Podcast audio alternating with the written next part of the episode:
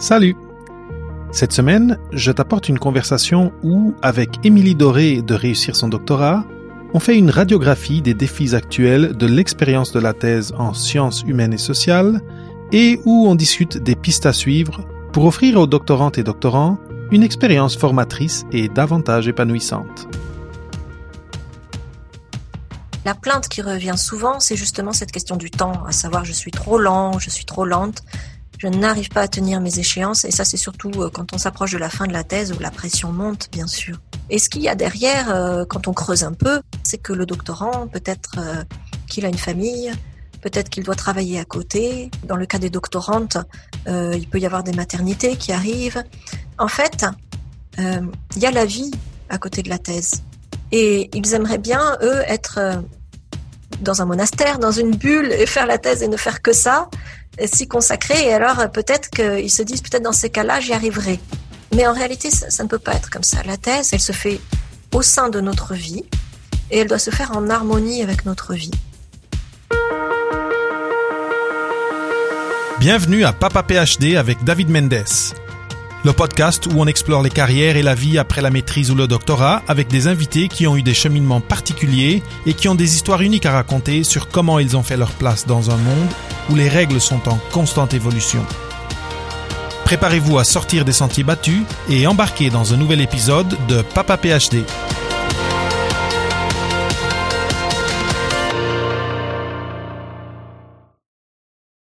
Bienvenue à ce nouvel épisode de Papa PhD. Aujourd'hui, j'ai avec moi Émilie Doré. Émilie Doré a soutenu une thèse en sociologie en 2009 à l'école de hautes études à Paris. Puis, elle a commencé une carrière de chercheuse par la voie classique, un post-doctorat. Pourtant, en 2012, Émilie a décidé de trouver un chemin plus aligné avec sa vision et son rythme de vie. Elle est devenue formatrice indépendante auprès des doctorants. Son rôle leur permettre d'oser exprimer leur créativité et leur singularité dans leur thèse, tout en suivant les règles du jeu académique. Sa mission? Que la thèse soit pour les doctorants une expérience de plaisir intellectuel et d'affirmation professionnelle. Bienvenue à Papa PhD, Émilie. Merci David.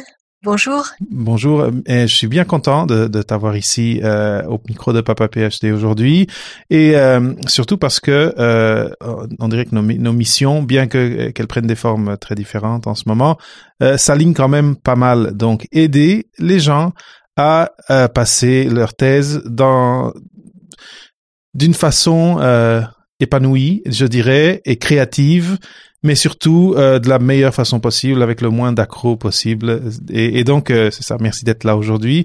Euh, si tu, si euh, on, on, voudrait ajouter, euh, disons, un élément à ce que, à comment je viens de te présenter, qu'est-ce que tu ajouterais par rapport à ton projet, ton projet de, de formation? Alors, mon projet de formation, c'est un projet qui vise à hum, à redonner euh, à la thèse euh, son sa vraie envergure dans la vie des doctorants, mmh. à ne pas réduire la thèse à un simple maillon euh, d'un projet professionnel ou à quelque chose qu'on doit faire le plus rapidement possible, qu'on doit boucler et hop, mmh. mais euh, réellement à assumer son côté aventure intellectuelle, la thèse, c'est le moment dans une vie où on va pouvoir innover, trouver, chercher d'abord avant de trouver. Et hum, même si on devient chercheur après, des moments comme la thèse, il n'y en aura plus vraiment de tels moments de liberté dans la recherche. Et c'est ça que je défends mmh à travers mes formations et à travers mon message. Mmh. Je, je, trouve ça très très intéressant parce que toi, tu, comment dire, tu as eu un parcours dont, et on va en parler. Euh, tu es allé euh, jusqu'au postdoc. Euh, mais ce que tu viens de dire, quand on est tout seul et qu'on n'a pas quelqu'un comme toi dans notre vie et qu'on est dans une thèse, c'est pas pas la, première description d'une thèse qui peut, qui potentiellement nous vient à la tête, surtout si on a des difficultés, ça marche pas, euh, on, se sent seul. Donc, je, je, je, suis très, très content, encore une fois, euh, de, de t'avoir ici et, j'ai très hâte de, de savoir euh, et, de, et, de, parler avec toi de quel est ton ton processus Déjà, comment tu es arrivé à ce concept Et euh, numéro deux, après, comment est-ce que euh, avec les gens, avec les gens qui sont euh, en thèse, comment tu travailles ça avec eux? Souvent, j'imagine pour un peu changer le point de vue qu'ils peuvent avoir sur sur ce qui se passe dans la thèse, qui souvent, quand on regarde sur les, réseaux sociaux par exemple, souvent il y a beaucoup de, de négativité ou de de peine et euh, donc, je suis content que tu que que tu parles, que tu commences de, ce point de vue positif et de d'apporter une positivité à quelque chose que, comme tu dis, je suis 100% d'accord.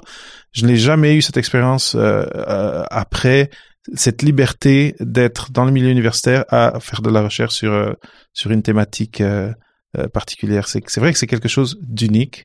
Et c'est pour ça aussi beaucoup que quand on, quitte le milieu universitaire, il y a un deuil à faire parce que eh bien cette famille et cette, cette ambiance, cette ambiance-là, à moins qu'on revienne, ça va être difficile de retrouver quelque chose qui ressemble exactement à ça. et donc, Émilie, faisons un, peu le, le, processus normal qui est comment tu t'es rendu où, tu es aujourd'hui? On a parlé de ton doctorat, euh, on, a dit que tu es passé par le postdoc, mais est-ce que tu peux raconter un petit peu ton trajet et après ce, moment où, pendant le postdoc ou à la fin du postdoc, tu t'es dit bon, il faut que je pense à ce que je veux faire parce que la recherche c'est pas exactement ça, ça, ça le fait pas. J'ai fait mon doctorat à l'école des hautes études en sciences sociales. Et l'école des hautes études en sciences sociales n'est pas exactement une université. Mmh. Euh, c'est une école, mmh ce qu'on appelle une grande école. Alors la différence est un peu franco-française, ça peut être un petit peu abscon euh, euh, pour d'autres mmh qui ne connaissent pas le système français, mais l'école des hautes études a une tradition intellectuelle qui donne une grande liberté finalement aux doctorants. c'est l'apprentissage de la recherche par la recherche. C'est une école qui est vraiment axée que sur la recherche, qui n'accueille que des masters et des doctorats l'école des hautes études. Et donc, il y, a, il y a un certain esprit de liberté à l'école des hautes études que j'ai apprécié. Euh, notamment, voilà, c'est pas forcément une école où on va mettre beaucoup de pression sur les doctorants euh, pour qu'ils finissent rapidement leur thèse. Au contraire, on va plutôt axer sur la qualité. Et ça, euh, c'est appréciable. Euh, j'ai fait euh, ma thèse dans des conditions. Euh, donc, en fait, je précise une thèse en sociologie. Donc là, on parle bien de, de SHS, mmh hein, de sciences humaines et sociales. J'ai fait ma thèse dans des conditions un peu difficiles, comme beaucoup de doctorants, parce que je n'ai pas été financée. D'une part, donc j'étais en précarité, et d'autre part parce que je vivais loin euh, de, de Paris. Comme l'école est à Paris, et, et moi j'ai vécu euh, euh, à Lima, au Pérou, pour mon terrain de thèse euh, une, une, bonne partie euh, du temps et ensuite euh, pour des raisons privées, je vivais ensuite à Toulouse quand je suis rentrée en France, mmh. donc c'était pas non plus si près de Paris que ça. Donc j'ai été un peu isolée. Mmh. mais je me suis accrochée, j'ai soutenu ma thèse en 2009 et voilà, sans trop réfléchir, j'ai continué. Alors j'ai postulé à des postes doctorats, euh, j'ai fait des petits boulots, et puis au bout de moins d'un an, j'ai trouvé un postdoc. Mmh j'ai trouvé un postdoc euh, euh, dans une belle institution qui fait des recherches à l'international. Euh, donc pour moi c'était un, un succès, j'étais contente évidemment. Je suis repartie à Lima en expatriation. Mmh et là, David, euh, je pense que je vais profiter de ce podcast pour raconter des choses que je n'ai jamais racontées avant, en réalité, parce que je ne me suis jamais ouverte sur ce, sur ce qui s'est passé mmh. euh, réellement et sur ce que j'ai ressenti à ce moment-là. Mais là, j'ai envie de le faire. Euh, au milieu de ce postdoc, j'ai, j'ai postulé pour le concours du CNRS, le concours d'entrée au CNRS. Le CNRS, c'est l'institution étatique de recherche en France. Et pour postuler au CNRS, il faut être soutenu euh, par un laboratoire, puisqu'on postule pour entrer dans, un laboratoire. Et, euh, et là, ça a été, il s'est passé quelque chose de difficile pour moi. Euh, je me suis trouvée prise euh, entre deux feux. entre mon directeur de recherche de ma thèse qui souhaitait que je postule au nom du laboratoire où j'avais fait ma thèse et le laboratoire dans lequel je faisais mon postdoctorat, qui était un autre laboratoire de la Sorbonne, et qui souhaitait bien sûr que je postule au nom de leur laboratoire. J'ai subi une certaine pression. en tout cas, je l'ai vécu comme telle. Hein. C'était au début, bien sûr, une pression amicale. J'ai fini par loyauté par mon directeur, envers mon directeur, par postuler au nom de, du laboratoire où j'avais fait ma thèse, puisque je, je me sentais proche. Et euh, ça a été mal pris par euh, les chercheurs du laboratoire d'accueil de mon postdoctorat. Euh, et j'ai eu notamment, je me souviens, un entretien qui a été assez difficile pour moi avec le directeur de cette unité de recherche euh, qui s'est montré un peu intimidant, qui m'a traité de stagiaire alors que j'étais en post-doctorat, c'est pas tout à fait un stage quand même, aïe, aïe. Euh, et qui m'a dit que je ne suivais pas les règles du jeu. Autrement dit, une querelle de chapelle, mmh mmh. avec une certaine violence institutionnelle derrière. Une violence institutionnelle complètement, je pense, inconsciente de la part des acteurs. Quelque chose qui est vécu comme complètement normal. Et euh, de par mon caractère, et j'assume euh, d'être euh, hypersensible d'une certaine façon, Mmh. moi je ne l'ai pas euh, accepté. Donc cela a provoqué une grande anxiété chez moi, cette situation de tension. Euh, et puis ça allait de pair avec la découverte du monde universitaire où on se bat pour les financements actuellement, Ouais, ouais. parce que les financements sont de plus en plus rares, on travaille de plus en plus sur projets, et donc il y a beaucoup de tensions, beaucoup de compétition, beaucoup de concurrence, et euh, tout cela alimente euh, aussi une forme de violence institutionnelle. Mmh. Et alors je l'ai beaucoup nié moi-même. Je me suis dit euh, c'est moi qui ne suis pas assez forte, euh, tout le monde supporte ça et pas moi. Donc ça a été très compliqué. Et euh, sur ces entrefaites, euh, je suis tombée enceinte de de mon premier enfant. Donc c'était il y a une petite dizaine d'années. Et euh, bien entendu, bon, c'était un, un projet euh, prévu de long terme avec mon mari, hein, Mm. mais en même temps, c'est bien tombé, euh, puisque ça m'a permis de sortir de cette situation, par, de, de faire un pas de côté. Et euh, donc, euh, j'ai tout simplement annoncé que, étant donné euh, l'arrivée de mon premier enfant, je ne souhaitais pas euh, reconduire mon contrat. Et j'ai laissé tomber. Et ensuite, il y a eu quelques mois de flottement. Et après la naissance de ma fille, j'ai également annoncé à mon directeur de recherche que je quittais le monde de la recherche. Ok. Euh, chose qui lui a paru très très très très dommage, très décevant, très très incompréhensible. Mhm, mhm. Et s'en est suivi une période euh, compliquée pour moi où je me suis consacrée à ma petite fille. euh. Et puis j'ai j'ai rebondi. J'ai rebondi en créant ma propre entreprise de formation pour les doctorants. Mhm. Parce que euh, je donnais des coups de main à droite à gauche et puis je me suis rendu compte qu'il y avait un besoin de la part des doctorants d'être soutenus. Et d'abord, je faisais un soutien purement méthodologique, c'est-à-dire que je comprenais aussi qu'il y avait un besoin méthodologique. Beaucoup de doctorants ne, ne bénéficiaient pas d'un enseignement de la recherche, de la méthode Mhm. de recherche. Et donc, je me suis dit, il y a quelque chose à faire là, et j'ai commencé à monter une entreprise euh, en ligne de formation. Mm. Et puis, surprise ou pas d'ailleurs, en étant en contact avec ces doctorants, je me rends compte qu'eux aussi vivent cette violence que j'avais perçue euh, sans, sans véritablement euh, avoir confiance en ma vision. Je me disais, c'est peut-être que moi qui suis trop sensible. Euh, mais je me suis rendu compte que ces doctorants aussi le percevaient, euh, qu'il y avait énormément de- d'épuisement, de stress, de dépression, de burn-out parfois. Ouais. Euh, et que c'était un vrai problème. Ouais. Et qu'il y avait beaucoup de travail à faire pour que la thèse redevienne quelque chose de positif. Oui, d'ailleurs, euh, euh, je ne sais pas si tu euh, connais ou si tu écoutes le podcast Thésard, euh, euh, mais ils viennent de faire une série sur juste sur l'arrêt de thèse.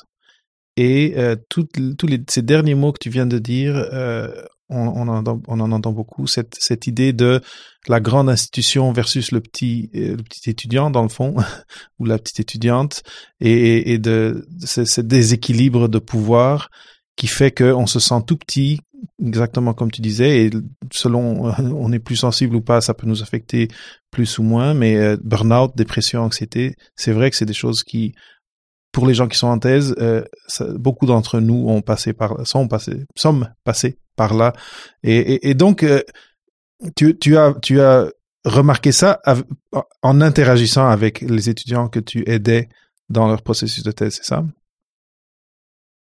Oui, tout à fait. C'est quelque chose de vraiment récurrent. Euh, un sentiment d'isolement. Et donc là, là, ça t'a fait, ok, là, ça t'a fait, bon, mais finalement, mon projet, il y a, vraiment une place dans le, dans le, dans le système. Ça, t'a un peu conforté et confirmé que ton choix était le bon de, de, de te dire, je vais aider les jeunes chercheurs, dans le fond les aider depuis une position euh, indépendante puisque je ne suis plus dans l'institution, mmh euh, voilà. je ne suis plus doctorante, euh, je suis indépendante, j'ai une vision euh, différente et c'est finalement la meilleure place pour les aider au mieux. Mmh, mmh, parce que tu n'es attaché. Je ne suis pas prise dans un jeu voilà. de pouvoir. Exactement.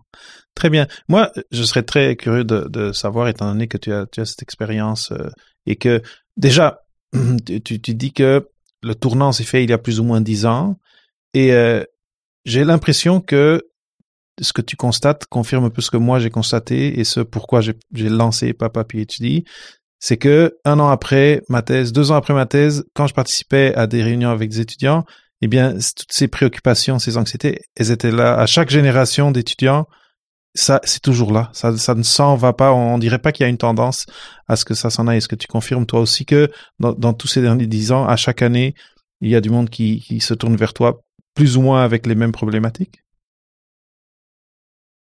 Euh, Mais c'est pire que ça, David. C'est que je pense que ça s'aggrave. Ah bon? Parce que actuellement, en tout cas, ce que j'observe euh, en France, en Europe, euh, on observe une vision de plus en plus managériale de la thèse y compris, alors je, je, parle pour les sciences humaines et sociales, encore oui, une oui, fois, oui. je pense que les sciences exactes sont peut-être, c'est peut-être un petit peu différent, on est plus en équipe, etc. On a essayé de, de, de, de calquer un, un modèle euh, issu des, des sciences euh, naturelles ou des sciences euh, exactes euh, sur les SHS et, et j'élargis à ce qui est lettres et, et droit hein, mmh aussi, mmh alors que ça colle pas en fait. C'est-à-dire une thèse de trois ans en sciences humaines et sociales, ça colle pas ça peut pas marcher trois ans. Et donc, on fait pression sur les doctorants de plus en plus parce qu'on est de plus en plus sur un management par projet. On fait pression sur les doctorants pour qu'ils finissent vite et bien. Mais on peut pas finir vite et bien. Mmh. Soit on bâcle sa thèse, soit on prend le temps pour sa thèse.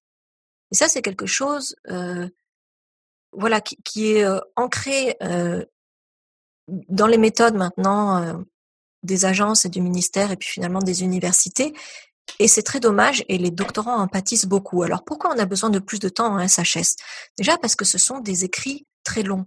On a des thèses qui font 400 pages, 500 pages. Et ça, ça s'écrit pas en deux mois. Et ensuite, parce qu'il y a un mûrissement des idées, il faut, il faut se distancier par rapport à ces prénotions, à ces préjugés. On travaille sur de l'humain, donc on a tous des prénotions, des préjugés. Il faut acquérir une maturité par rapport à ces idées qui prend du temps. Donc, euh, on ne peut pas faire vite et bien. Alors, je sais que ce discours-là, peut-être tout le monde ne veut pas l'entendre. Mais il me semble qu'une idée, il faut lui donner de l'espace pour qu'elle, pour qu'elle, pour qu'elle éclose. Bien sûr. Réellement, c'est ça.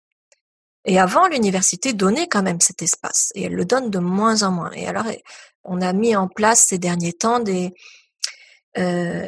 des, des, comment dire, des modes de fonctionnement qui sont censés aider le doctorant. Donc, par exemple, il y a le comité de thèse. C'est pour que le doctorant ne soit pas enfermé dans le binôme avec son directeur. Mmh. Et donc, tous les ans, il a un comité de thèse où il est censé pouvoir faire remonter ses difficultés, parler de ses difficultés, Et euh, je ne veux pas généraliser, mais souvent, on Mhm. observe que ce comité de thèse est venu comme un contrôle en plus pour euh, dire au doctorant, bah alors où t'en es, est-ce que tu as avancé, est-ce que tu as bientôt fini, et c'est toujours Mhm. ça, est-ce que tu as bientôt fini, quand est-ce que tu finis, quand est-ce que tu vas déposer, etc.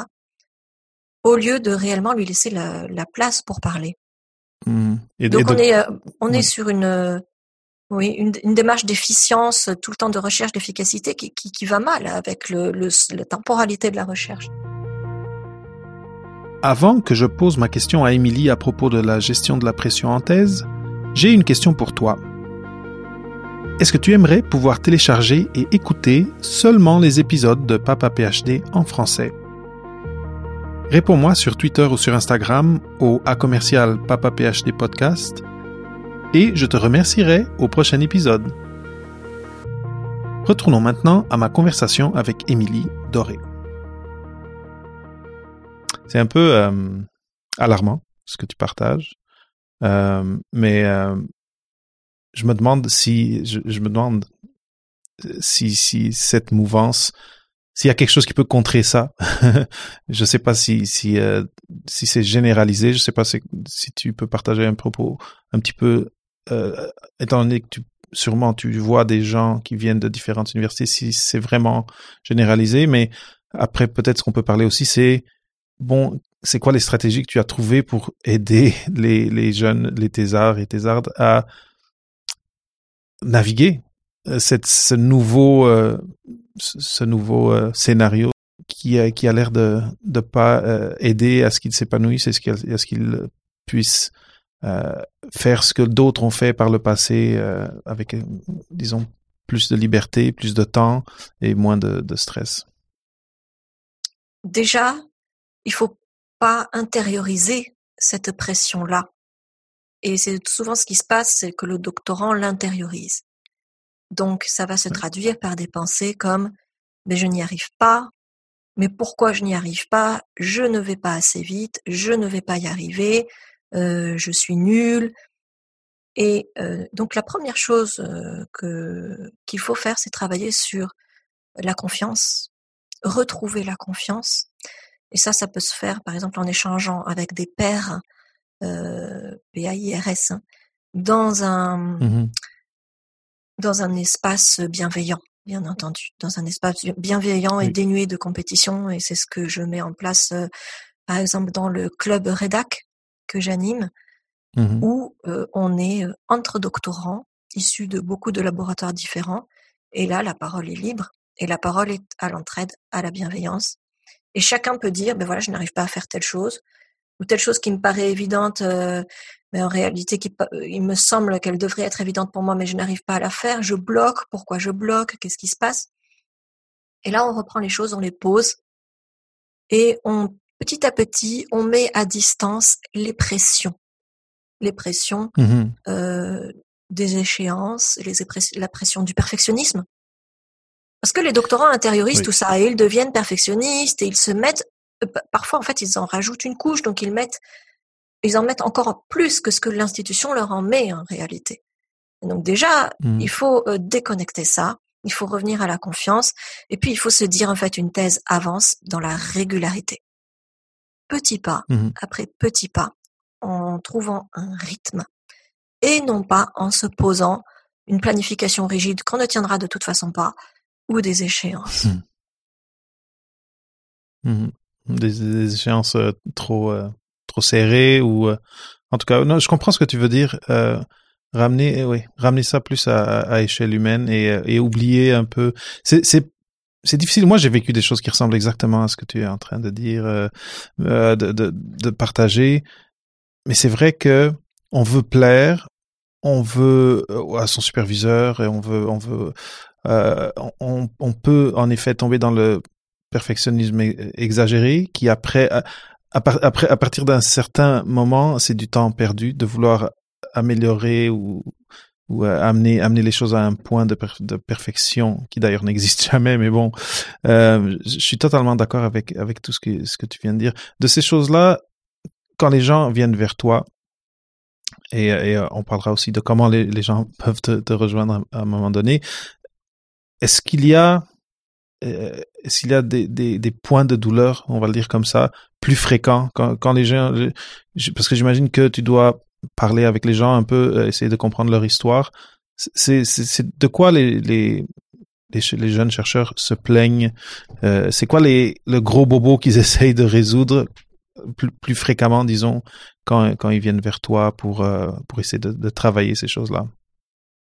Alors, la, la, plainte qui revient souvent, c'est justement cette question du temps, à savoir je suis trop lent, je suis trop lente, je n'arrive pas à tenir mes échéances, et ça c'est surtout euh, quand on s'approche de la fin de la thèse où la pression monte, bien sûr. Et ce qu'il y a derrière, mmh euh, quand on creuse un peu, euh, ce qu'il y a derrière, c'est que le doctorant, peut-être euh, qu'il a une famille, peut-être qu'il doit travailler à côté. Mmh ça peut aussi, dans le cas des doctorantes, il peut y avoir des maternités qui arrivent. En fait, mmh il y a la vie à côté de la thèse. Et ils aimeraient bien, eux, être dans un monastère, dans une bulle, et faire la thèse et ne faire que ça, et s'y consacrer. Et alors, peut-être qu'ils se disent, peut-être dans ces cas-là, j'y arriverai. Mais en réalité, mmh. ça, ne peut pas être comme ça. La thèse, elle doit être, en, elle se fait au sein de notre vie, et elle doit se faire en harmonie avec notre vie. Donc, euh, il faut accepter, par exemple, si vous êtes un doctorant avec un travail et des enfants, j'ai le cas, hein, de, ça fait mmh beaucoup de choses dans mmh une vie, un travail rémunéré, oh des enfants plus une thèse, euh, eh bien, ça n'est pas un problème. On peut faire sa thèse. On peut se consacrer à cette aventure intellectuelle, mais il faut accepter que ça prend plus de temps. Et donc, ça ne servira mmh. à rien de s'auto-flageller avec la pression. Donc, il faut assumer ça. Et je pense que le, doctorant est le premier échelon. C'est malheureusement c'est à lui de desserrer les taux d'abord et de se dire bah je n'intériorise pas la pression qu'on me met. Je sais que moi je vais mettre un petit peu plus de temps, mais je vais le faire. Et ça, si j'ai confiance en moi et que j'apparais serein, j'arriverai à faire passer ce message-là à mon directeur et mon directeur me suivra. Bon, là, je le dis mmh. dans, l'idéal, on peut aussi trouver quelqu'un qui n'est pas compréhensif. Mais je veux dire, si le doctorant déjà euh, accepte cette situation, euh, se bat pour sa liberté, donc se défait de ces liens mentaux euh, où il faudrait que je sois parfait, il faudrait que je fasse les choses parfaitement, déjà, on va faire un pas et en quelque sorte, bon, je ne sais pas si l'expression est bonne, mais entre guillemets, il éduque aussi son directeur à sa situation. Il peut, on peut lui mmh dire à son mmh directeur, écoutez, j'ai ça comme problème, mais je vais avancer. Faites-moi confiance, soutenez-moi. J'avance à mon rythme, mais j'avance. Et ça aussi, c'est quelque chose qui peut euh, être très aidant comme attitude. Oui, oui, euh, en effet. Euh, moi, comme mon expérience est dans, dans les sciences de la vie, vraiment, il y a plusieurs choses que tu as dit qui qu'on voit moins, comme des thèses où la personne n'a pas de, de, de, de subvention, n'a pas d'argent associé à sa thèse, extrêmement. Moi, j'en ai, j'en ai pas vu. Je, ça pourrait arriver. Euh, je n'arrive même pas à imaginer dans quel contexte. Euh, donc, j'aimerais peut-être parler de comment ça s'est passé pour toi ta thèse.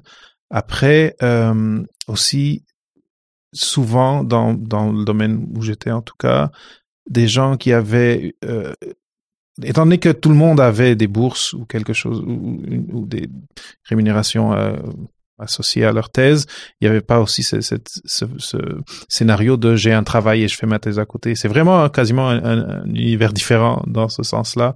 Et, et pourtant, c'est pas la première conversation que j'ai avec euh, du monde euh, de, des, de, SHS. Et apparemment, ça arrive beaucoup. Est-ce que tu as une idée de un pourcentage de gens qui font des thèses euh, à côté du, du, reste de leur vie dans, dans des domaines comme, comme celui que tu as fait? Et peut-être partager comment toi, tu as géré ça quand tu as fait ta thèse?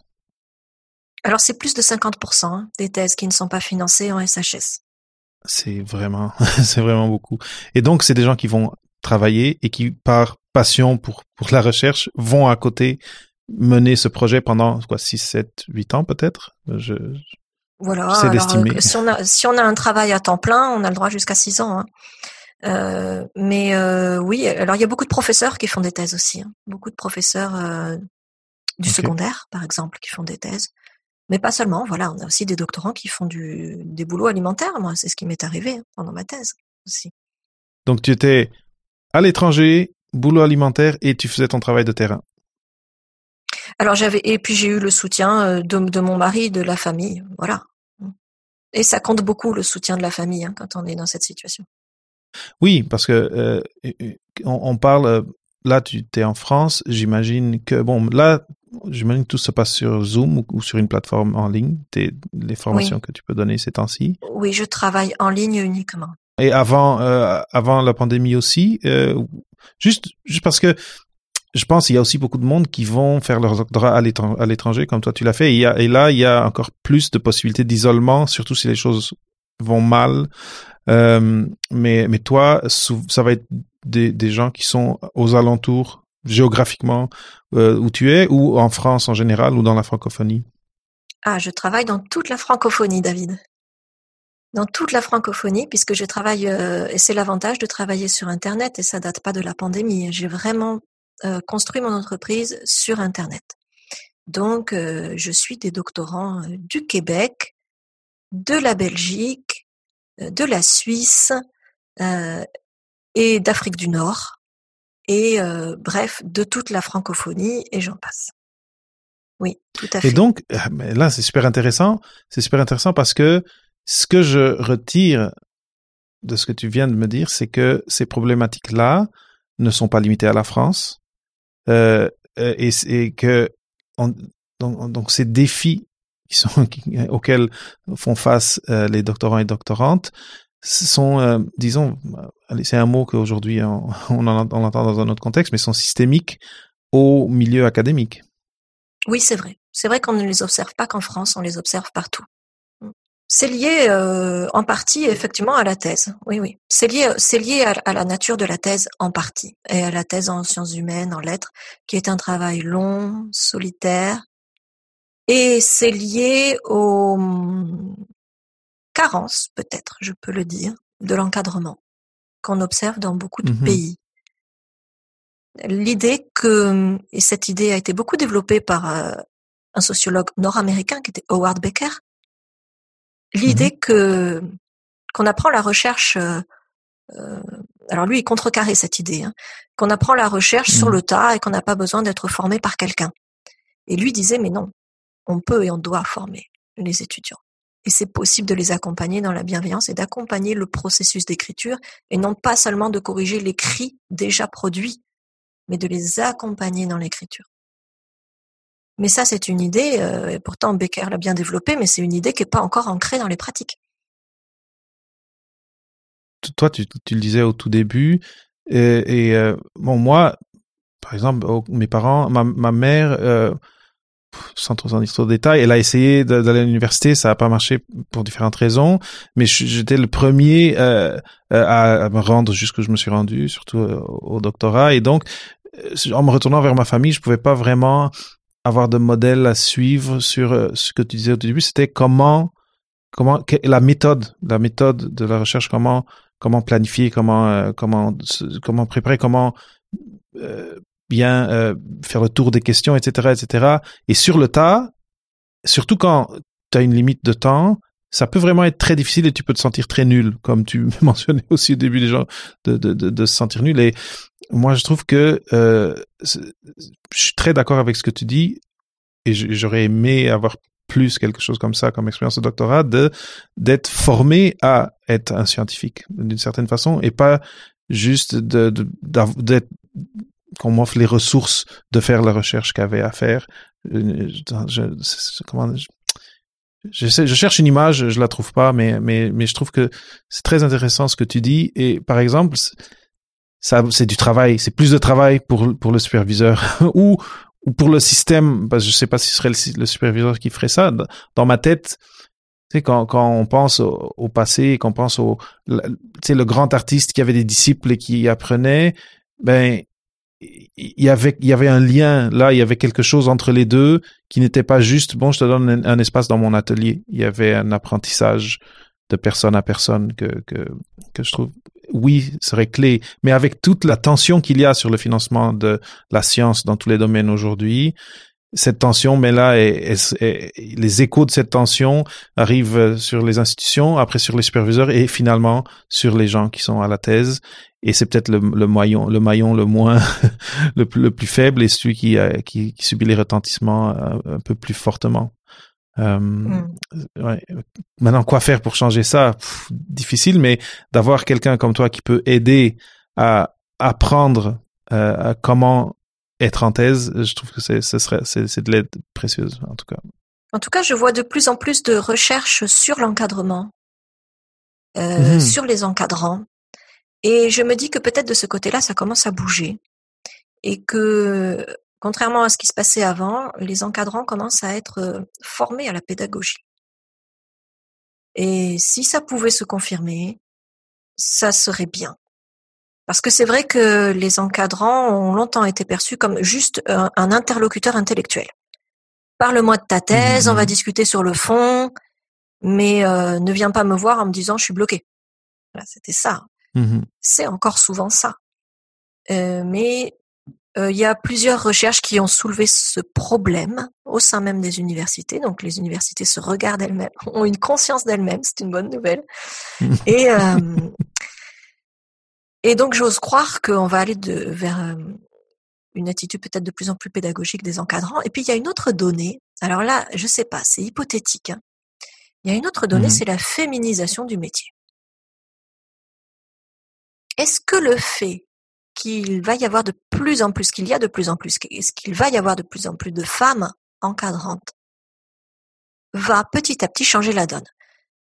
Euh, actuellement, les femmes encadrantes, euh, bien sûr, euh, sont quand même encore tenues de, de, faire selon les façons de faire ancestrales de l'université, c'est-à-dire un mmh management assez vertical, beaucoup de concurrence, quelque chose avec des valeurs voilà, on va dire euh, masculine, même si bien sûr je ne fais pas de généralité, ça ne concerne pas tous les hommes, mais grosso modo, voilà, les, des valeurs de société euh, qui étaient celles euh, des temps passés.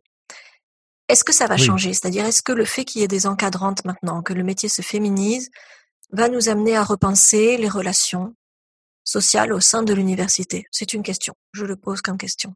Mmh Parce que de toute façon, les femmes ne vivent pas la recherche comme les hommes, tout à fait. Non, non. Et euh, on, vient de passer une année euh, Covid et l'impact du Covid sur les femmes chercheuses et les hommes chercheurs, euh, ça, a été très vite clair que l'impact n'était pas le même. Donc, je suis totalement d'accord avec toi. Moi, je, je, veux croire que oui. J'ai l'impression que oui. D'ailleurs, on peut aller plus loin. Je sais pas. toi, si tu as une idée de la diversité, juste oui, oui, la féminisation, mais la diversité en général euh, au niveau euh, des universités, des, des professeurs. Euh, je parce que de parce que tu me dis plutôt des hommes, mais est-ce que c'est plutôt des hommes blancs et est-ce que c'est plutôt des hommes blancs d'un certain âge? Je j'aimerais savoir si tu as une idée de ça et si tu sens que à part la féminisation, il y a aussi d'autres d'autres tendances à la diversité dans dans dans l'université euh, aujourd'hui, euh, du moins dans la francophonie ou en France. Parce que je pense que ça serait très positif. Il y a une très grande diversité à la base. Donc, euh, si on appelle les doctorants la base. Les doctorants, d'abord en, France, il y a énormément de doctorants étrangers. Je me souviens plus du pourcentage exact, mais je crois qu'on n'est pas loin des 40%. Donc c'est un pays qui accueille énormément de doctorants étrangers. Euh, voilà, venant de, tous horizons, et notamment d'Afrique. Mmh Donc la diversité dans la recherche, elle existe à la base hein, fortement. Et puis, euh, elle existe pour les maîtres de conférences, un peu moins, mais quand même encore. Et pour les professeurs, c'est-à-dire le grade encore au-dessus, encore moins. C'est-à-dire qu'en fait, plus on va monter euh, dans les échelons, plus la diversité se perd. C'est-à-dire que ça infuse lentement en réalité. Alors, ça va mmh bouger, mmh ça va bouger forcément, mais ça bouge lentement parce que le système a une certaine inertie. Et puis parce qu'il y a des mmh phénomènes de plafond de verre, bon voilà, ça c'est connu. Notamment, voilà, sur le sur la question des femmes, euh, les femmes soutiennent beaucoup de thèses, mais n'accèdent pas autant au poste de professeur, qui sont le, poste euh, le plus haut dans la hiérarchie. Parce qu'entre temps, elles ont eu des enfants, parce qu'elles ont laissé tomber, ou parce que voilà. Hein. Et c'est la même chose pour la pour la diversité, c'est-à-dire qu'on ne retrouve pas exactement en haut de en haut de de l'échelon la diversité qu'on a à la base. Mais mais voilà, mais ça ça va ça va se faire, ça va se faire. Oui, surtout si tu me dis que la diversité est forte à la base, petit à petit, il faut que ça arrive. Une chose que je ressens dans plusieurs des conversations que j'ai, c'est cette envie que ça change, que les gens qui veulent devenir chercheurs aient des, des meilleures expériences euh, que, ce qui se passe depuis, au moins depuis le temps que moi j'ai fait ma thèse, plus ou moins dix ans, plus ou moins comme toi aussi, et que, comme tu dis, euh, on on voit pas beaucoup d'amélioration, même si certaines universités comme tu l'as mentionné aussi, ont l'air de se d'avoir pris conscience d'elles-mêmes et de, de prendre un regard sur ce qui se passe à l'intérieur d'elles-mêmes et d'essayer de faire des changements. C'est, comme tu as mentionné, c'est une culture ancestrale. Ça vient de très loin et l'inertie est grande pour faire pour faire du changement. Mais mon espoir, c'est que des conversations comme celles qu'on a aujourd'hui euh, veulent dire et, et permettent que plus de monde pense à ça et qu'éventuellement de ces bases dont tu parlais, il y a ça infuse de plus en plus et qu'à un moment donné ça, ça, ça change. Mais ça, je sens que ça va quand même encore prendre un certain temps parce que c'est ça, ça, ça vient de loin et c'est une grosse locomotive que pour, pour la changer de direction, il faut, faut, faut beaucoup d'énergie et beaucoup de travail. Est-ce que je peux juste rajouter quelque chose, David? C'est que euh, en étant plus ouvert, euh, on ne va pas perdre en rigueur intellectuelle. On peut tout à fait avoir une recherche plus ouverte, qui donne plus d'espace à la créativité, à la singularité, à la liberté des doctorants, et qui gardera sa qualité, et même qui peut être plus qualitative, parce que ça n'est pas contradictoire avec la rigueur des raisonnements, de l'argumentation que peuvent mettre en place ces doctorants au contraire, et je tiens à dire ça, c'est-à-dire on n'est pas ici sur une défense d'une recherche plus sympa, plus ouverte ou plus euh, qui plus ouverte dans le sens de plus plus lâche quoi, plus non non c'est pas ça. Je mmh pense qu'on peut absolument garder euh, une vraie méthode scientifique, une vraie rigueur, sans avoir à souffrir et sans avoir à installer des systèmes de pression euh, sur les doctorants. Et même au contraire, je pense qu'on a beaucoup à y gagner à, rendre le système euh, plus euh, vivable, plus agréable pour laisser s'épanouir euh, les idées et la créativité des doctorants. Mmh mmh mais je suis content que tu dises ça et je suis content que tu offres non seulement non seulement ce message, mais de l'aide à, des doctorants partout dans la francophonie pour qu'ils puissent avoir cette expérience plus positive du doctorat et et en sortir euh, avec moins de, de, de cicatrices, disons.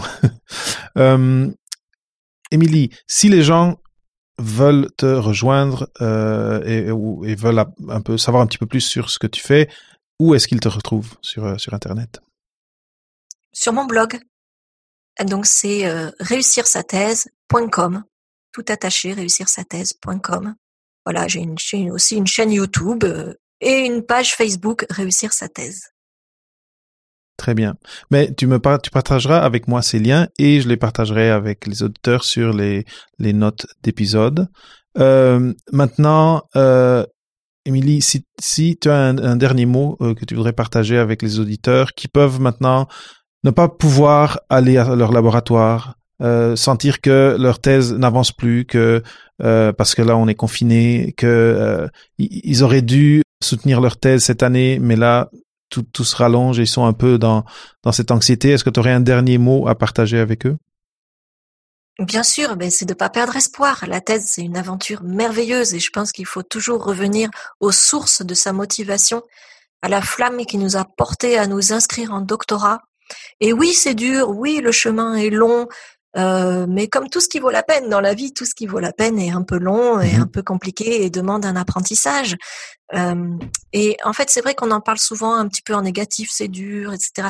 Mais derrière, franchement, si c'était si horrible, il n'y aurait pas autant de doctorants.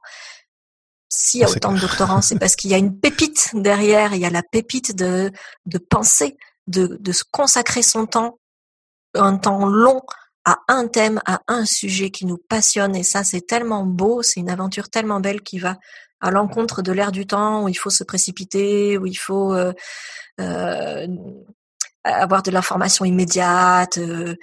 Eh bien non, le doctorant, lui, c'est un peu le héros de notre temps puisqu'il va chercher en profondeur.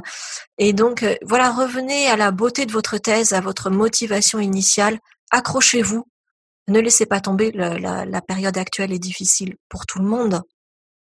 Mais justement, je trouve que cette démarche a du sens plus que jamais en ce moment. Mmh c'est une très belle façon de terminer cette entrevue. Émilie, merci. Merci de ton partage. Euh, merci d'avoir partagé euh, ce que tu as partagé au début sur, sur cette, euh, ce tiraillement que, tu as vécu et c'est, oui, ce côté quasiment politique de, et qui est aussi lié à la tension financière que les centres de recherche vivent aujourd'hui. C'était un, très, beau témoignage et euh, très généreux. Et euh, merci de tout ce que tu fais pour aider euh, les, les thésards et thésardes, les futurs docteurs et docteurs, parce que en effet, c'est une belle aventure et c'est c'est triste souvent de voir que il y en a qui, qui finissent par lâcher et par se voire forcés à lâcher. Euh, et euh, ou qui finissent par être très amers par rapport à, cette, cette, aventure de la connaissance qui est qui est pour moi quand même une, une des plus merveilleuses que j'ai eues moi-même, même si maintenant je fais plus la recherche. Merci énormément. Merci à toi, David. Si tu es une nouvelle auditrice ou un nouvel auditeur, j'espère que tu as aimé ce qu'Emilie avait à partager. Tu pourras découvrir d'autres invités au papaphd.com/start. Si tu es là à chaque semaine, un énorme merci d'être fan. C'est vraiment apprécié. Et n'oublie pas, la meilleure façon d'aider Papa PhD à grandir, c'est d'en parler à tes amis, à tes collègues et qui sait à ton programme doctoral. Bon partage et bonne semaine. Merci d'avoir écouté un autre épisode de Papa PhD. Rendez-vous sur papaphd.com pour les notes d'entrevue et pour d'autres sujets de réflexion à propos des choix de carrière après la maîtrise ou le doctorat. Ça me fera toujours plaisir de partager des histoires inspirantes, des nouvelles idées et des ressources utiles sur le podcast. Donc assurez-vous de vous abonner sur iTunes ou sur la plateforme de votre choix pour être à jour avec nos thématiques et pour connaître nos derniers invités.